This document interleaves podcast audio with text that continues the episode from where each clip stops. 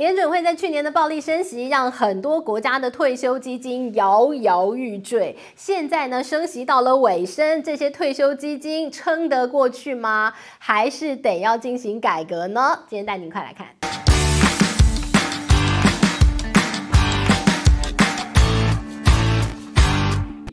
嗨，大家好，我是志玉，来跟大家聊聊，到底你能不能退休？退休之后的生活会过得好不好？来聊聊各国的这个退休基金的一个制度了。最近你看到联准会呢，呃，这个最新的一个决议再升一码，但是呢，鲍尔主席告诉你，接下来可能还要再升息哦。提到了这个联准会的升息啊，可以说是搞砸了很多人的退休计划。大家还记得在去年联准会暴力升息的过程当中，英国、日本他们的退休基金都出现了几乎要完蛋的一个状况哦，退休基金完蛋，那代表背后是好多人的退休金可能会领不到，哎，这是一个国力，可能说基本国力的动摇，很可怕的哦。好了，那我们就来看看最近呢，可能因为之前的这个各国的一个退休基金都出现了这样动摇的状况，因此呢，各国政府现在迫在眉睫，都要进行退休金制度的改革。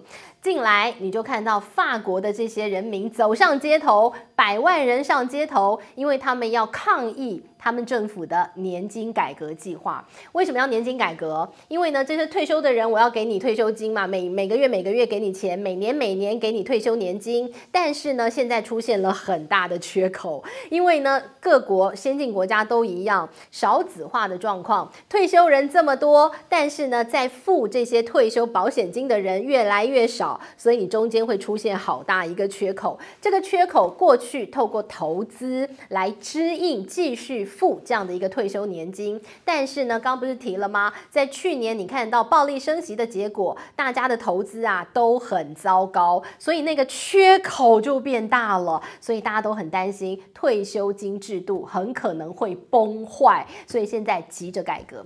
法国的改革是什么？法国的改革是他希望大家延后退休，延后退休，哎，我就尽量可以延后那个破产的时间点。法国现在法定的退休年纪啊，其实在欧洲当中算很年轻哦。六十二岁就可以退休。好，那于是呢，呃，去比较其他欧洲国家的退休年纪，法国就觉得，哎，不行，你们太早退休，我要付你很久的退休年金，哎，这都是付到老死嘛。所以希望大家延后两年退休，要改到六十四岁。所以大家走上街头抗议嘛，我不，我就不想干了，我一天都不想上班。好，那我们来比较其他，像英国呢，他们的退休年纪是六十六岁，像是德国，像是意大利，像是丹麦，他们退休年纪是六十。七岁，所以呢，诶，你相较之下，人家就比较认真工作嘛。再来比较一个叫所得替代率，就是呢，你的退休年金可以是你最后一份薪资的百分之多少？所得替代率呢？诶，我们来比较一下欧洲，法国所得替代率很高，诶，高达百分之五十四。你又早退休，我又发你很多钱。好，那于是呢，这个法国的这个退休。金哦，它真的压力山大。好，那我们来看英国的所得替代率百分之四十六，德国所得替代率百分之三十九点八。所以呢，相较之下，法国它真的是呃又要付比较多，然后又要付比较久。难怪呢，现在它急着要进行改革。那于是呢，现在当然就是吵翻天了。但是法国这回感觉好像意志坚定，因为呢，你现在呢不赶快做改革的话，到最后你的养老基金破产，那不是更糟？大家都别领。好，那我们就来看那养老基金啊。当然，各国有各国不一样的状况，但是它有一个通则来看这个养老金到底能不能可长可久哦。好，我们看到总共三大指标：一个充足性，充不充足，所得替代率够不够，能不能够拿到这个退休金就支应我的老年退休生活，所以充足性是一个。再来一个就是它的可续性。可持续性，它是不是可长可久嘛？付一付，付一付，哎，我六十几岁退休了，付到七十几岁，嘿，养老金破产没了，那不行嘛，所以要可持续性。再来一个就是稳健性，三大指标。那于是呢，我们看到这个美国有一个呃这个咨询机构，他就去评比各国的一个退休金制度啊，到底谁比较好？那当然以全球的角度来看，比较好的排名比较前卫的。A 级的都是北欧国家，像冰岛、像丹麦啊、像挪威。那在亚洲地区呢，比较好的是新加坡。新加坡的一个这个养老金的制度哦，呃，那么它很健全。那当然呢，你要付出的就是政府也要负担一部分，那你自己在工作的时候也要负担蛮大一部分。那于是呢，你老了等于你之前都存了嘛，所以老了就可以 OK 拿到哦。那在亚洲地区，像日本、像南韩、呃，像中国，诶，它的排名都并不是太好哦，呃，它都有一些缺失。我们来看南韩，南韩最近呢，他们也在考虑要进行这个退休金的一个制度的改革，因为他们去做一个调查。自己国家内的调查，他说，如果他们的退休金制度不改革的话，现在不赶快处理的话，他们到二零五五年所有的这个养退休养老金。会花光光，会耗尽，然后呢，就再也无以为继。那到时候该如何是好？很惨嘛，你非得要做。那最近在南韩还发生一件事情是啊，呃，他们居然啊，这个有个呃男生，他的母亲过世了，但是呢，他就这个继续放在家里头，他也不通报他母亲死亡，为什么？为的就是他继续请领他妈妈的。退休养老金，你就看到了这个养老金啊，哎呀，对于南韩，呃，现在这个可以说经济也不是那么样景气的一个国家当中，有多么样的重要了哦。所以呢，呃，在南韩他们常常讲叫活到老，穷到死。所以呢，他现在就要赶快改革他的一个年金制度，不然南韩也是一个少子又高龄化的国家，退休的人越来越多，呃，出生的宝宝越来越少，然后呢，你缴的这个退休保险金当然就越来越少，那中间呢，那个 gap 就会越来越大，越来越大。到最后爆炸了就破产，所以呢，现在南韩急着要改革。那除了南韩之外呢，日本其实有类似的状况。日本现在也要改革他们的年金制度。